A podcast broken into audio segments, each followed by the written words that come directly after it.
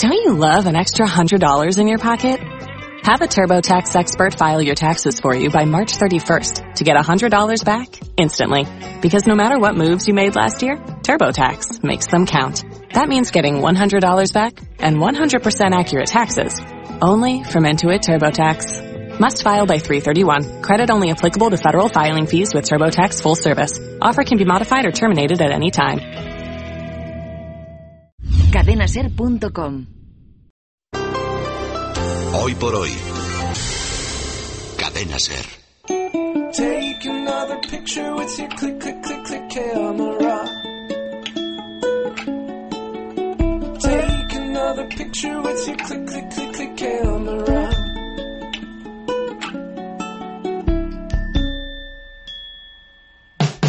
Sure, I got pictures of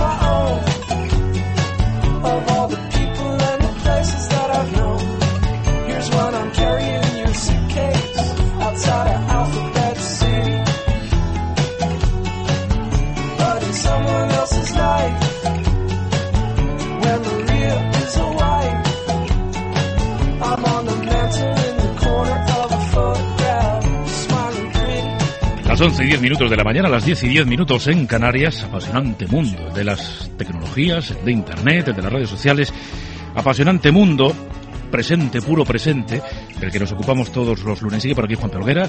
Y en Barcelona, Dolores Reich. Dolores, muy buenos días. Buenos días. Bueno, antes de nada, eh, ahora hablamos de algunos de los elementos que, que nos traes hoy, pero quería hacer una reflexión a partir de la actualidad. Eh, algo que, bueno, me ha llamado la atención esta noche eh, y que ha tenido que ver con la información que hemos ido recibiendo los periodistas de lo que está ocurriendo en Trípoli. ¿Mm? Eh, es interesantísimo comprobar cómo, en este caso, Twitter se convierte en una fuente de información. Eh, Claro. mucho más inmediata que las agencias de noticias, que las páginas web, incluso que las televisiones. Y además hay un elemento eh, fundamental, Dolores, y es que, en contra de lo que algunos puedan creer, se trata de una fuente de información fiable. Claro, claro. Sí, por- porque ha demostrado ser fiable. Porque en Twitter lo que puedes es seguir a alguien durante un tiempo. Yo tengo referentes para el conflicto libio ya en Twitter que sé que ellos informan bien, ¿sabes? Ya después de la experiencia ya sabes que si ese señor dice que ha pasado esto, es 100% fiable. Es, es cierto, lo vas construyendo tú. Sí, y además el relato, el relato se crea a partir, en la mayor parte de las ocasiones, de, de lo que cuentan los testigos. Totalmente. Sí. Gente que lo ve, gente que lo narra. No hay intermediario. Sí, sí, totalmente. En tiempo real, en, en momento directo, cierto, no sé si. Bueno, en fin, era una reflexión. Sí, sí. Porque esta noche eh, de madrugada, en la soledad de la redacción, uno pensaba, bueno, pues por lo menos hasta ahora hay gente que está dándole al Twitter. ¿eh? Sí, sí, sí, sí. está uno solo. Bueno, a ver, eh, algunos de los fenómenos, en, bueno, en este caso la aplicación, porque ya que la semana pasada, Duros, nos quedamos sin hablar de Flixmaster, Sí. eh, va- vamos a hablar hoy lo primero para que no quede relegado por segunda semana consecutiva. Vale, sí, bueno, a ver, tampoco es una... El tema todavía está en beta, con lo cual, por mucho que digamos que es una maravilla, que si lo es, mm, vamos a tener que esperar un, un tiempo para probarla. Esto es habitual en las aplicaciones, ¿eh? A veces salen en beta, invitan a poquita gente y después ya cuando la aplicación está testeada, ya, ya funciona todo bien, lo abren al gran público, ¿no? En este caso, la, la gracia que tiene es que está entrando, o creo que es más el concepto que la aplicación en sí, es el tema del vídeo vídeo interactivo o el tema de una tendencia bastante nueva. Ayer mismo leía que están funcionando muy muy bien las campañas de publicidad que lo utilizan y que se trata precisamente de eso, de aprovechando la viralidad de YouTube, eh, todo el mundo va a YouTube a ver vídeos y que es, suele ser una de las primeras puertas de entrada a Internet, aprovechando esto y además que nos gusta interactuar con la información, sobre todo la gente más joven, que de alguna forma ya está esperando que, que la información deje interactuar, deje hacer cosas con ella. Aprovechando todo esto, haces vídeos con trocitos interactivos, tipo, ¿recordáis aquellas historias de nuestras infancias? Por, en la- aquellos libros que si, si decides el camino Sí, A, ah, Eliges buenos tu propia aventura. Sí, ciertamente. Pues es un concepto muy parecido. Pues si, si eliges, eh, yo recuerdo uno muy famoso de Tipex, si vais a YouTube y ponéis Tipex, que un cazador dispara a un oso y te pregunta, ¿quieres que dispare? Sale el cazador, toda la secuencia, aparece el oso, el cazador está en una tienda de campañas, se aparece por detrás de la tienda y dice, ¿qué hago? ¿Le disparo o no le disparo? Si dices que sí, pasa una cosa, si dices que no, pasa otra cosa. Esto ya lo vais a ver a YouTube, que si no os, estropeo el final y, no vale la pena. Pero un poco la, interactividad como forma de enganchar a la gente, de que nos guste más la información que estamos, que estamos viendo. Si os fijáis, hay mucho de eso en la web y esta aplicación lo que permite es que el usuario, hasta ahora, hacer una aplicación de este tipo en YouTube era muy caro. O sea, el vídeo de Tipex ha tenido un éxito, es de estos que tienen millones de, visitas, ha tenido un éxito espectacular, pero no es asequible para cualquiera. Si esta tarde yo decido hacer un vídeo interactivo, mmm, vamos, que no, que no lo hago, ¿no? que no. Y como muy, vamos, me quedo sin dinero en la cuenta, segurísimo, vamos, con es muy caro. Entonces, estas aplicaciones lo que hacen es hacerlo fácil para el usuario amateur. Entonces, dentro de, de un mes, dos meses, podremos tener una aplicación que nos permita hacer mini vídeos interactivos de este tipo. Imaginaos el, la gracia que puede tener esto en muchos aspectos, en tutoriales, en, en, presentar la información de una forma más dinámica, en fin, puede, puede ser bastante, bastante interesante.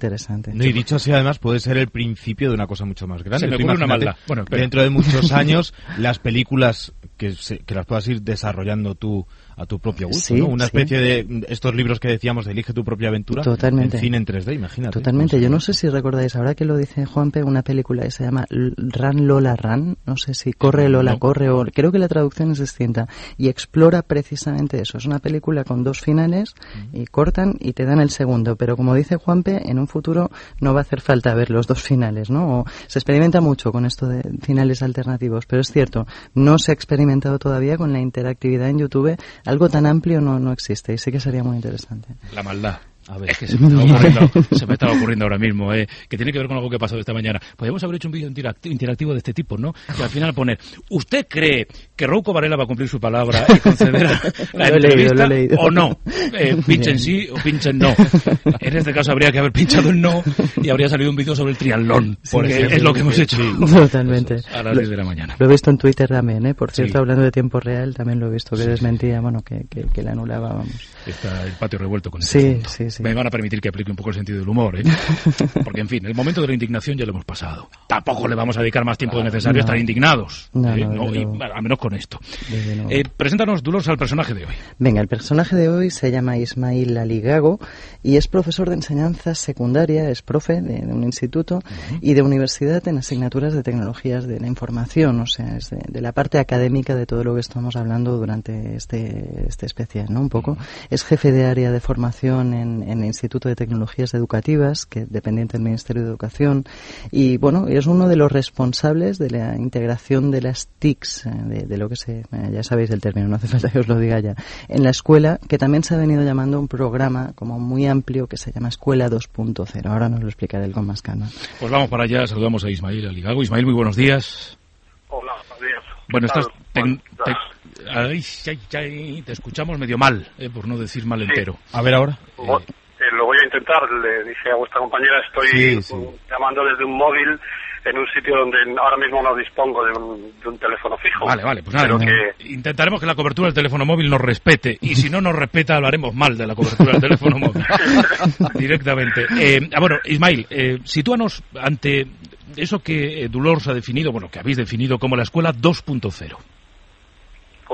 bueno, estamos ahora precisamente justo en el ecuador de, del programa. Esta iniciativa comienza en mayo del 2009. Es el presidente Zapatero quien lo anuncia en el Congreso que a partir del curso 2009-2010 se pone en marcha la digitalización integral de, de las aulas de los centros de enseñanza universitaria. Empezamos por primaria y por el último ciclo de primaria, alumnos de 10, 11 años, y el primer ciclo de secundaria, alumnos de 12, 13 años. En estos momentos hay ya cerca de 650.000 alumnos de tercer ciclo de educación primaria y de primer ciclo de ESO que disponen de un ordenador portátil como instrumento de aprendizaje. También se han puesto en funcionamiento más de 30.000 aulas digitales y más de 160.000 profesores han participado en de formación relacionadas con las TIC. Lo que siempre aparece en los medios es más bien el, el tema del portátil, que al alumno con un portátil. Pues yo quiero resaltar que el equipamiento es mucho más amplio, ahí es el, es el cableado integral de las aulas, las pizarras digitales en cada clase, es el, las redes wifi dentro de cada espacio para que se puedan aprovechar pues, cosas de las que Dolores nos habla todos los lunes también.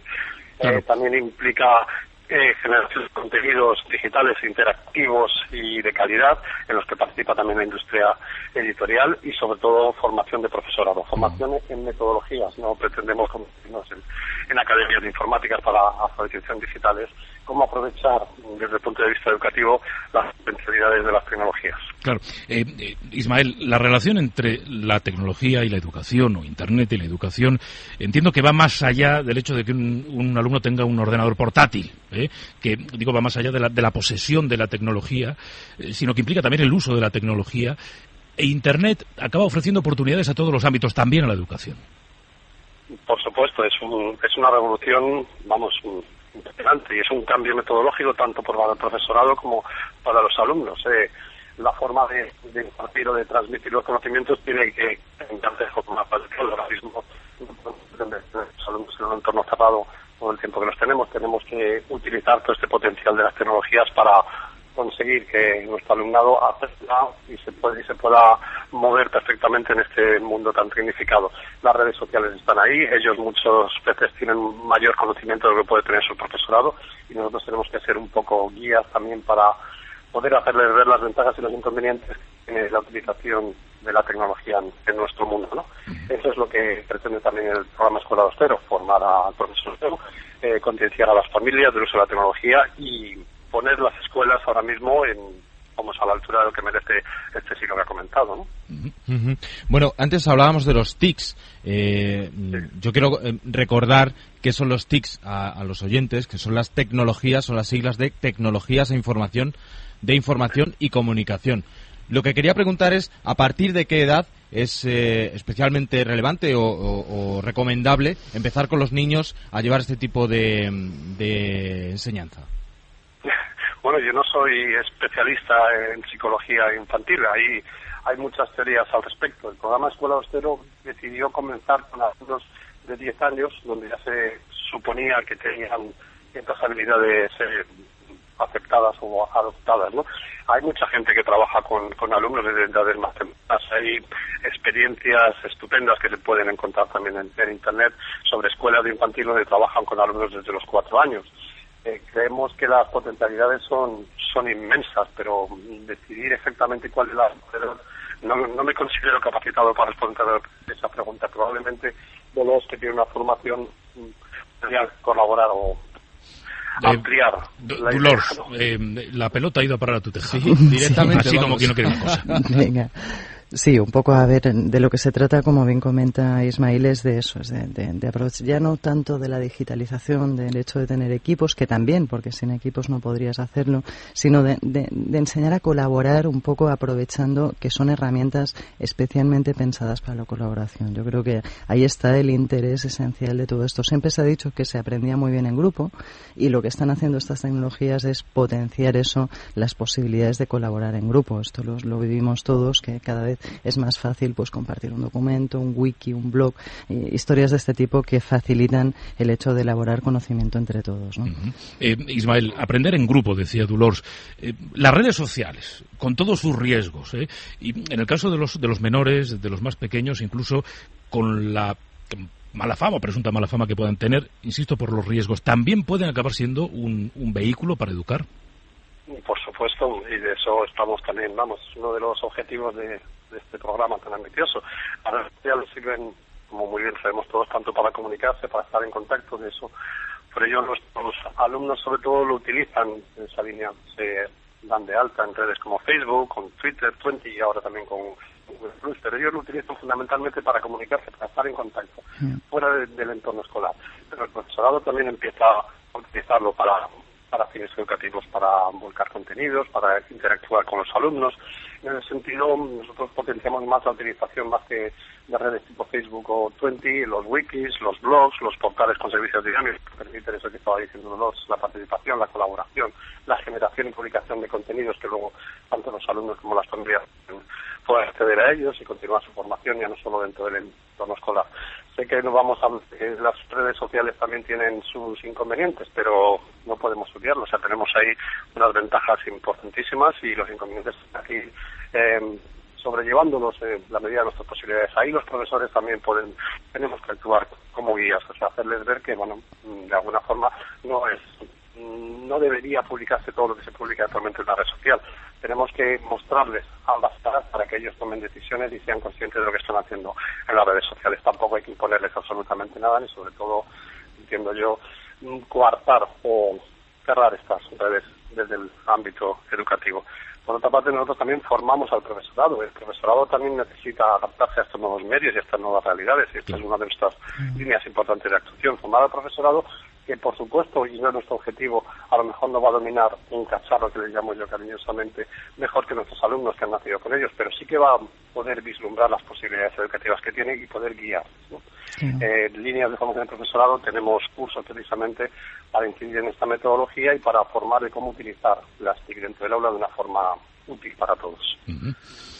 Bueno, pues vamos a hacer una cosa. No vamos a hablar mal de la cobertura del teléfono móvil, pero nos empieza a caer un poco mal. Porque Vaya. hemos podido escucharte casi todo, al 95%. Entonces, para evitar riesgos mayores y que la cobertura se venga de nosotros, te vamos a dar las gracias, Ismael Aligago, jefe del área de formación en red y contenidos web del Instituto de Tecnologías Educativas del Ministerio de Educación. Eh, gracias, Ismael, por habernos atendido pese a las dificultades. Muchas, muchas gracias a ustedes también y saludos a ambos dos. Gracias. Hasta la Gracias, próxima. Ismael. Ay, ay, los teléfonos móviles. ¿eh? Somos Sí. capaces de tener realidad aumentada y decir, uy, si está aquí Miguel Ángel a mi lado pintando. Y luego que no se ve del todo bien. Desde luego. Caray. Bueno, a ver, más cosas. Eh, hemos hablado de Flixmaster. Espera, es que estoy intentando recomponer mis papeles. Ah, bien. Robot sommelier que catan. Bueno, esto me ha llamado muchísimo Que la catan atención. cava. Sí, ¿Sabes? A quien le llamó muchísimo la atención, yo casualmente, pues estuve haciendo una formación en el Penedés, en la zona de Cataluña, donde, donde sabéis que, que es más típica el tema de los vinos y tal, y tengo muchos seguidores en Twitter que son sommeliers.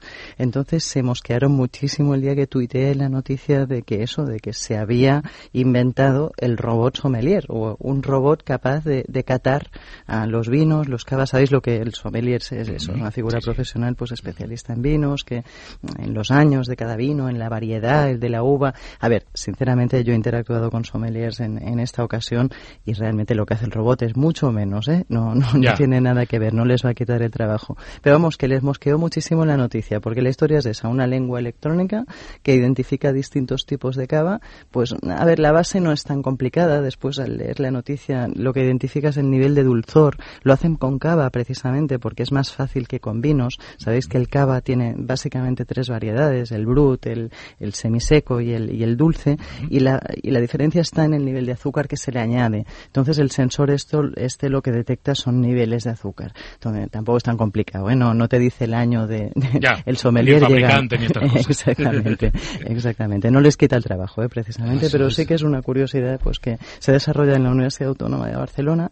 Y bueno, y está, está un poco, yo creo que lo que abre es un escenario de, de- de futuro tanto de lenguas electrónicas, que imaginaros la utilidad que pueden tener en el caso de diabetes, por ejemplo, decir, ¿me puedo tomar esto? ¿Qué nivel de azúcar va a tener? ¿Cuánto me va a subir la glucosa? Ese tipo de cosas, pero incluso ya no de, de sabor electrónico, sino también de olor electrónico, que esto me ha parecido súper interesante, como, mm, por ejemplo, parece ser que el cáncer de pulmón en una fase muy temprana puede detectarse por el olor, y lo hacen muy bien los perros, y lo hacen muy bien los robots. Los seres humanos no somos capaces de hacerlo.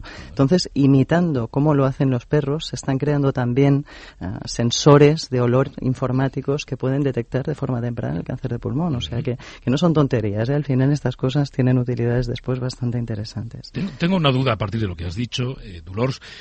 ¿Por qué te siguen muchos sommeliers?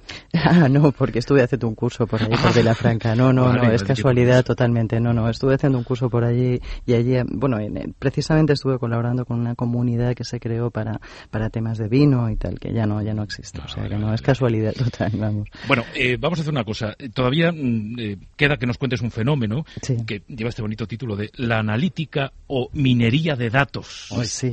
aplicada a la educación. Eh, si te parece, lo hacemos después. Perfecto. Eh, Después de la publicidad, vamos a hacer un alto en el camino, vamos a reflexionar a partir de toda la información que hemos recibido.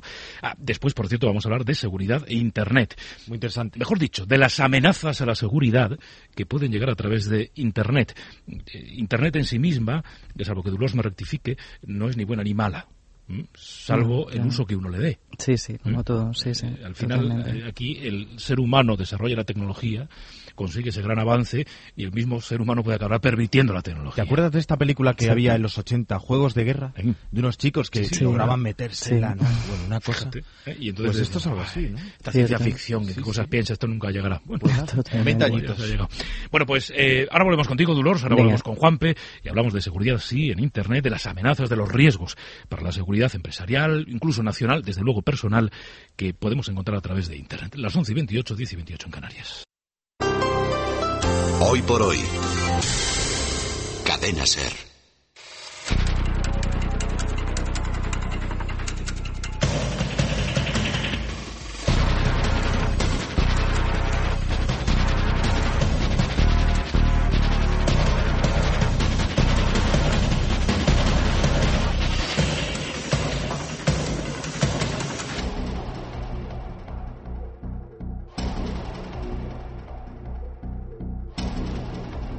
Once y 35 minutos de la mañana, 10 y 35 minutos en Canarias hemos puesto esta música un poco grandilocuente. Sí, parecía lo de Juegos de Guerra. para hablar de eh, ciberataques. Eh, Dolores, hablemos de la seguridad en Internet, eh, porque, en fin, eh, la idea de este tiempo, tiempo de radio, nos surgió hace unos días cuando una empresa de seguridad en Internet, McAfee, eh, aseguraba que durante los últimos cinco años aproximadamente, alguien hubo quien eh, pensó en China, había eh, perpetrado todo tipo de ataques de forma sistemática eh, a diferentes instituciones internacionales. Más, Claro. más de 70 creo que eran. Claro. Estaba la ONU, gobiernos de, de distintas partes del mundo, eh, había eh, empresas, grandes multinacionales. En fin, eh, supongo que este es un caso extremo, pero no es menos cierto, eh, Dolores, que los ataques a través de la red, algunos con objetivos maliciosos, otros Sí. con, con la intención de, de denunciar algo, son más o menos habituales. Cierto, sí, sí, se habla de, de ciberguerra incluso y, y la idea es esa, es la, la de, a ver, estamos hablando de un entorno controlable, de un entorno medible de alguna forma, no es difícil, o no es, no, difícil seguro que sí, pero es posible evidentemente siempre encontrar huecos de seguridad por los que atacar a cualquier institución, a cualquier página web, Claro, no atacar existe- vía informática, vamos. No existe la seguridad absoluta. Bueno, en fin, no, le existe nada en la vida. Claro, Y claro. esto tampoco. No, no, no. Eh, vamos a saludar a Nieves Gamoneda. Ella es eh, inspectora en jefe de la sección operativa de la BIT, Brigada de Investigación Tecnológica. Nieves Gamoneda, muy buenos días.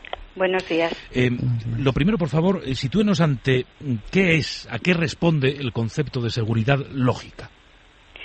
Seguridad lógica en nuestro entorno, en la Brigada de Investigación Tecnológica, es aquel grupo dedicado sobre todo pues a eso que están hablando, al ciberataque, ataque a sistemas, vulneraciones a sistemas y a obtención de datos de datos de, de empresa o incluso personales. Ajá. Eh, estos ataques, eh, señora Gamoneda, se previenen, es decir, se pueden prevenir o sobre todo se persiguen una vez se han cometido. Vamos a ver, depende del punto de vista. El punto de vista de empresa, evidentemente, siempre tenemos que dar una visión de prevención, damos consejos en cualquiera de nuestros entornos, tanto de formación como de difusión.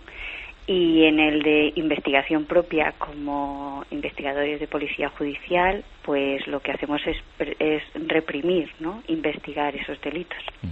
Porque claro, eh, son delitos. Eh, La gente que puede, eh, puede o podemos tener todavía poco clara la regulación legal de este tipo de ataques, puesto que muchas cosas no son tangibles, es la red, en fin, son sistemas informáticos, eh, hacerlo es un delito.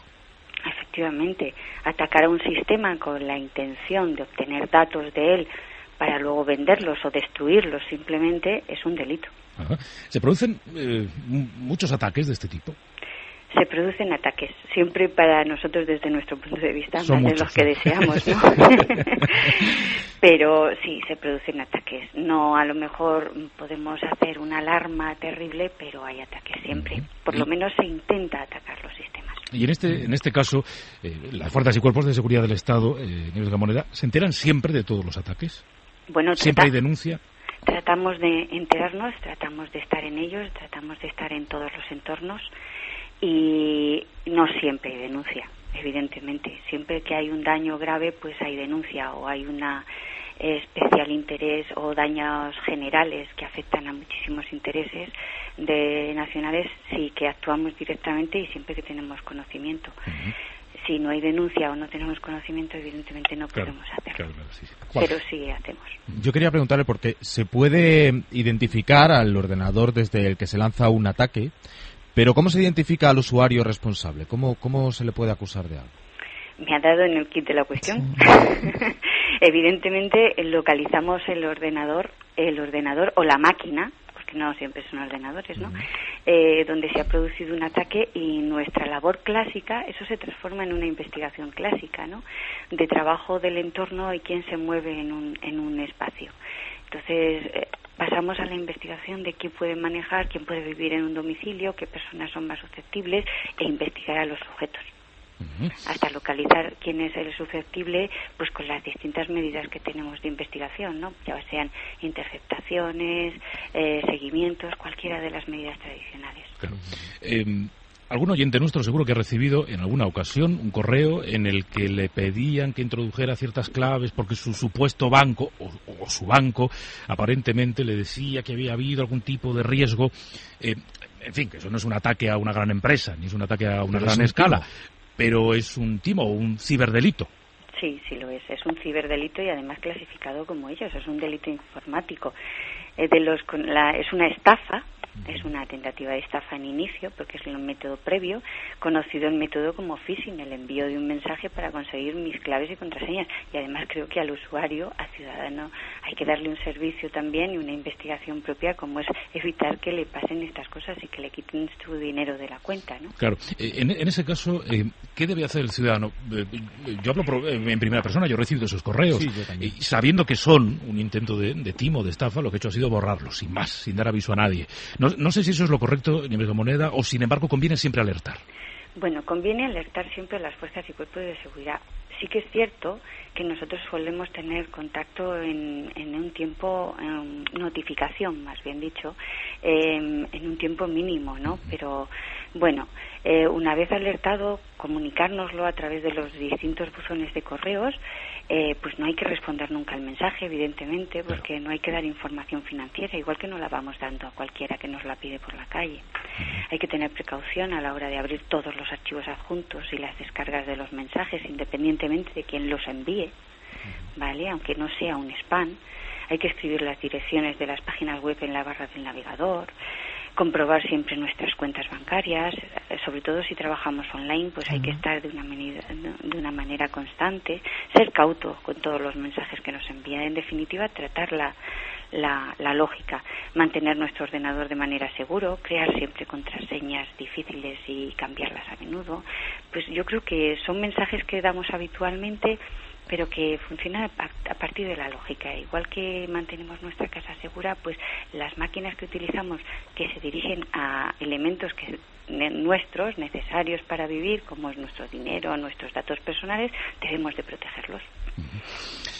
Pues eh, Nieves Gamoneda, inspectora en jefe de la sección operativa de la Brigada de Investigación Tecnológica, gracias por habernos atendido, gracias por las explicaciones, gracias por la información que nos ha facilitado. Muchísimas gracias a ustedes. Gracias y buenos días. Adiós, buenos Eh. Dolores, están los grandes ataques y luego eh, el, el, voy a decir, el trapicheo. Sí, bueno, en fin, estaba, mira, estaba pensando en algo muy parecido y es que no sé si existe, y las- bueno, ahora ya, eh, sup- supongo que sí que existe una diferenciación entre el hacker malo y el hacker bueno también. O sea, pensad que hacker significa alguien que intelectualmente, o sea, que está ejerciendo un juego intelectual de fuerza, de alguna forma está midiendo su fuerza intelectual para entrar en un sistema. Muchas veces no pretende nada más que eso, solo entrar en el sistema para demostrar que es vulnerable, con lo cual al final le está haciendo un favor al sistema. O sea, también existen formas de hackeo de, de- que son competiciones de alguna forma entre ellos. A ver, imaginaros que alguien se las ingenia con el grupo de amigos para entrar en un banco y una vez dentro del banco dice, señores del banco, he entrado así, así y así,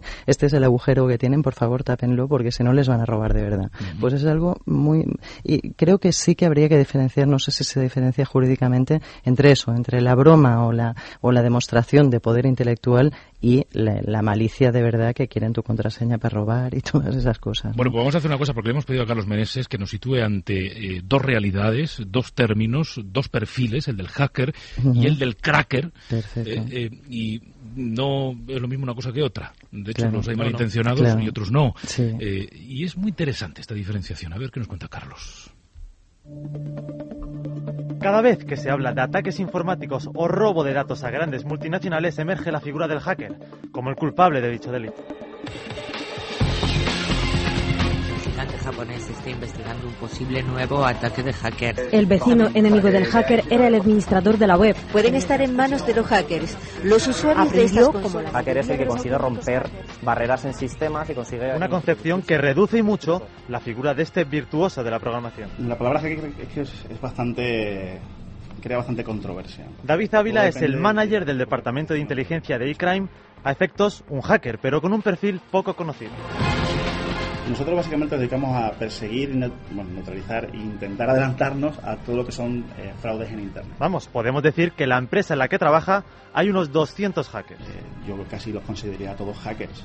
Entonces, dentro de los hackers ya está la ética propia que tú tengas ahí es eh, lo que suelen llamar los hats, los sombreros. Los sombreros, y como en las películas de Hollywood, aquí hay sombreros buenos, los blancos, los normales, como David, los que se encargan de velar por la seguridad y mitigar los efectos de los ataques. Digamos el, el, el bueno, el hacker bueno. Y los sombreros malos, los negros. Tenemos al black hat, que es la persona que aprovecha sus conocimientos en beneficio propio, bien para sacar información de una determinada empresa que puede vender o para como pasa siempre, con los malos siempre hay más diversidad. Hay de todo, hay de todo. O sea, hay desde las personas que simplemente lo que quieren es un beneficio económico y después eh, tenemos también eh, los que realizan ataques eh, con motivos políticos o, o, por creencias. En el terreno de juego, la batalla por nuestros datos personales. Si hay una persona que es capaz de vulnerar esos servicios y entrar de la red interna, pues puede llegar a ser capaz de obtener tus datos personales. ¿Qué tenemos que hacer? Pues y sobre todo, ¿cómo proteger esto? La seguridad en una empresa debería ser pues algo parecido a una, a una cebolla. O sea, deberíamos tener muchísimas capas. Eh, no existe una solución única que sea capaz de darnos una seguridad total. De hecho, posiblemente la seguridad total no exista. El ataque comenzó de madrugada, pero la dificultad para entrar en la web oficial de la policía continuaba esta mañana. Eh, los ataques de denegación de servicio son ataques en los que eh, por exceso de tráfico se intenta que la empresa no pueda dar ese servicio. Hablamos de 5.000 o 10.000 personas que se organizan para atacar y se encargan de realizar peticiones legítimas a un servidor para dejarlo inoperativo durante minutos, días o meses. Es como si tuviéramos el, a la puerta de la, de la frutería una cola de 10.000 personas. Entonces sabemos que directamente es imposible que nos atiendan. Lanzan sus ataques desde países como China o Corea del Norte, donde es muy difícil seguir el rastro. Pero no solo eso. O sea, tienes que ir rastreando entre diferentes sitios ir persiguiendo el ataque por diferentes países. Son los nuevos detectives del siglo XXI, sin pipa ni lupa, pero con una mente despierta para leer entre ceros y unos el rastro de los nuevos ladrones que actúan en cualquier parte del mundo.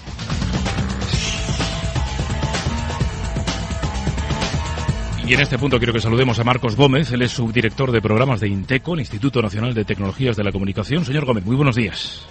Muy buenos días, Pedro, y muy buenos días a todos los oyentes. Gracias por llamarnos. No, por supuesto, porque además eh, un, uno de los objetivos, uno de los cometidos de Inteco tiene precisamente tiene que ver con, con esa vocación de servicio público para que las pymes, para que las empresas, incluso para que los particulares puedan, en cierta manera, prevenir.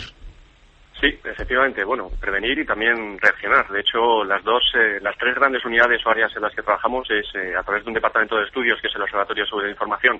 Analizamos el estado de seguridad de la red, sobre todo en empresas, como comentabas Pedro, y en, y en usuarios en particulares, para ver cuál es su estado de seguridad, el uso de herramientas de seguridad, eh, incluso la, la detección de, malware o de virus informáticos u otras amenazas en sus ordenadores. Y por otro lado, mecanismos preventivos, como hacemos a través de un CER, de un Computer Emergency Response Team, es decir, de un centro de seguridad de respuesta a incidentes y una oficina de seguridad del internauta que en este caso está más enfocada a los internautas. Recordemos que hay 28, más de 28 millones de internautas españoles en la red y eh, más de 3 millones y, y medio de, de pymes. Y, y, esas pymes, además, son una fuerza importante económicamente hablando en España y hay que darles este, este servicio de protección porque muchas de ellas empiezan a apoyarse también en las nuevas tecnologías y a través de las nuevas tecnologías, como habéis comentado antes con, con Nieves, eh, con Nieves Jabonera de la BIT, pues, eh, pues bueno, pues llegan amenazas, llegan ataques y bueno, también son susceptibles de recibir estos ataques y de impactar en su, en su propio negocio o en su propia en vida diaria. Entonces nuestra, nuestro objetivo principalmente es proveer servicios de prevención, es decir, información, educación, sensibilización en materia de seguridad y por otro lado la reacción. Eh, respondemos a cerca de 14.000 incidentes de seguridad al año, de los cuales, por ejemplo, eh, habéis habéis mencionado eh, temas como el phishing, los intentos de estafa. Aproximadamente el 50% de estos eh, 14.000 incidentes que resolvemos al año tienen que ver con intentos de, de timos en- o de estafas en, Internet, con spam, con phishing, con troyanos, etcétera, etcétera. Eh, y, cómo se responde eh, ante, en fin, primero ese volumen de, pongamos el caso de los intentos de phishing, ante el, volumen en general y ante los casos concretos? ¿Cuál, cuál es la respuesta?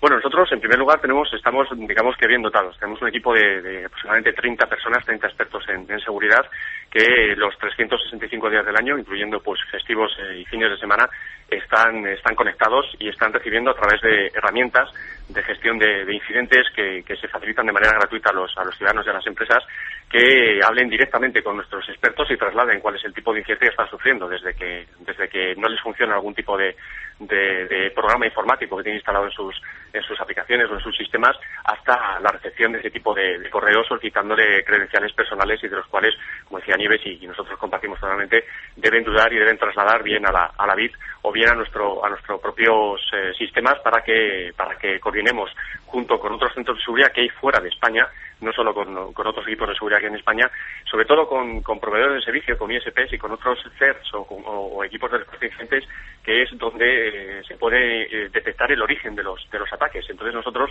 eh, mediante este este equipo de 30 personas, bueno, pues lo que hacemos es recibir notificaciones, analizamos, hacemos una, una pequeña investigación, un análisis técnico de lo mismo, a veces son troyanos, a veces solo es correo basura spam, pero a veces son vulnerabilidades informáticas que no están cubiertas por los fabricantes y eh, intentamos dar a ese ciudadano o esa empresa la solución mejor para proteger su sistema o su aplicación o incluso les apoyamos a la hora de, de articular una, una denuncia frente a una fuerza de control del Estado. Y finalmente, eh, lo que intentamos también con esos equipos de, se- de seguridad que hay fuera de España o con esos proveedores de, servicios de Internet que alojan eh, los orígenes de estos ataques, intentamos con ellos que este tipo de, de- de incidentes, bueno, pues finalicen su, en su actividad para que no afecten a, mayor- a más usuarios de los que están afectando. Juanpe. ¿Qué es lo que debe hacer un usuario cualquiera? ¿Cuáles son las nociones básicas o, o las prevenciones básicas que ha de tener en cuenta cada vez que enciende su ordenador o que navega por Internet eh, para evitar este tipo de ataques? Pues la primera noción es eh, para nosotros es que el equipo con el que vamos a estar eh, conectados a Internet y a realizar ese tipo de operaciones, esa vida digital en Internet, es eh, que esté bien protegido, que tenga software de seguridad. No, incluso no tenemos que desembolsar una gran, una gran eh, cifra de dinero de, nuestro bolsillo para estar. Nosotros tenemos una sección de útiles gratuitos en nuestra, en nuestra página web, en www.inteco.es, en la cual esos usuarios pueden utilizar ese software de seguridad, antivirus, eh, anti-spam, cortafuegos, todos incluso bien, bien explicados a la hora de, de cómo instalarse en el, en el. Con el equipo bien protegido, lo que tenemos que, que tener es la, la cabeza, como siempre, bien amueblada, y Nieves lo ha, lo ha mencionado, de la BID, ¿no? Y es utilizar el sentido común, es decir, nunca pensar que nos van a dar duros a, a peseta, aunque ya no se pueda decir de esta expresión con el euro, pero bueno, todavía se sigue utilizando, y eh, utilizar la lógica, eh, Pedro, es decir, si nos van a, si nos piden eh, un dato personal que nosotros creemos que es que, que es valioso para nosotros como un número de cuenta, una tarjeta de crédito, un PIN, una contraseña, eh, y nos lo pide un tercero que no sabemos que hay, que hay al otro lado de la red, pues evidentemente no facilitarlo. Y eh, mantener, eh, pues, eh, mantenernos en alerta, por ejemplo, a través de boletines de seguridad, a través de alertas, es decir, estar informado. Eh, y estar informado, tú comentabas que, bueno, pues que tú borrabas esos mensajes de tu, de, de tu bandeja, pues, por ejemplo, notificarlo a la policía o notificarlo a nuestro buzón de, de incidencias arroba cert.inteco.es es una, es una medida que ayuda a que centros como el nuestro, como eh, la BID de la policía, pues estemos pendientes no solo de tu notificación, sino de muchos eh, oyentes, muchos particulares o empresas que nos ayudan a determinar cuál es realmente el impacto o cuál es el nivel de eh, riesgo que tiene esa amenaza que está en la red y, por lo tanto, aportar mayor eh, cantidad de recursos para intentar eh, mitigar un poco ese impacto y, esa, y ese riesgo que pueda, que pueda haber en la red. Esas son las tres normas. Equipo bien protegido, sentido común y estar un poco eh, alerta o informado en materia de seguridad. Pues nos vamos a quedar con esas tres normas. Eh, si te parece, eh, Marcos, voy a recordar la dirección, porque me parece muy interesante no solo que la gente acuda a esa dirección para informarse, sino también si necesita algún tipo de elemento de seguridad para, para su sistema y lo va a encontrar, inteco.es. Sí, efectivamente, www.inteco.es y para los ciudadanos que estén dando sus primeros pasos en Internet, incluso tenemos una página muy bien explicada, muy bien contada, que es www.osi.es para esos ciudadanos que empiezan a dar sus primeros pasos en la red y que estas dudas se pueden asaltar con mayor, con mayor eh, Con mayor frecuencia, sí, señor. Perfecto. Pues lo dejamos apuntado. Marcos Gómez, su director de programas de Inteco. Gracias por habernos atendido esta mañana. Muchas gracias a ustedes y buenos días. Gracias y buenos días. Eh, a ver, Dolores, que eh, nos quedan nada, un minuto y pico por delante, pero eh, quería que nos hablara sí de aquello que habíamos dejado pendiente y que lo había enunciado yo como la minería de datos aplicada a la educación. Vale. Bueno, lo de minería de datos es lo que parece, es minería de, de datos, o sea, de, de mina, de, de recopilar, eh, en la mina recopilas cosas, pues lo mismo, de, de la posibilidad de recopilar datos que tenemos en Internet. Esto está cambiando seriamente la educación, o es una de las tendencias más actuales, en el sentido de que si, mm, si tú estudias online, que cada vez es más frecuente, también aunque estés en primaria o en secundaria, el ordenador va recogiendo lo que tú haces con él. Y de alguna forma es capaz de decirte después dónde fallas, dónde tendrías que reforzar, mm, de ofrecerte un feedback para el autoaprendizaje. Un poco son, es una tendencia importante porque está marcando un poco que puedas aprender bien, digamos, de una forma ah, científicamente demostrada y buena, solo mm, aprendiendo online, de alguna forma. Es, es una tendencia, es no, no me quiero alargar mucho más, pero es muy interesante en el sentido de que nos va a posibilitar muchísima más autonomía a la hora de, de formarnos, que al fin y al cabo cada día vivimos más años, somos más longevos y cada vez más es más necesario estar formándose durante toda la vida, por lo menos que no sea fácil, ¿no? De alguna forma, pues es eso, no necesitar un profesor que te diga aquí y allí, sino que el ordenador mismo te esté dando permanentemente feedback de lo que vas necesitando. Esta es la idea básica. Así que necesitamos pico pala y casco con luz. Eso, ahí está. y un ordenador para enfrentarnos al ordenador. Ahí está. Bueno, la semana que viene, Dolores más. ¿eh? Venga. Será la última. Perfecto. El último lunes, que nos dediquemos este verano a hablar de, de tecnología, de redes sociales, en fin, a saber más, a aprender más con la ayuda de Dolores Rey. Un placer como siempre, Dolores. Venga, un placer, hasta luego. Adiós, un beso. Eh, luego eh, volvemos a estar por aquí. Juanpi, claro. aunque solo, sea, aunque solo sea para que digas hasta mañana. Después, a partir de las 12 y desde hoy, eh, conectaremos con la Vuelta Ciclista a España y con los enviados especiales. 11 y 55.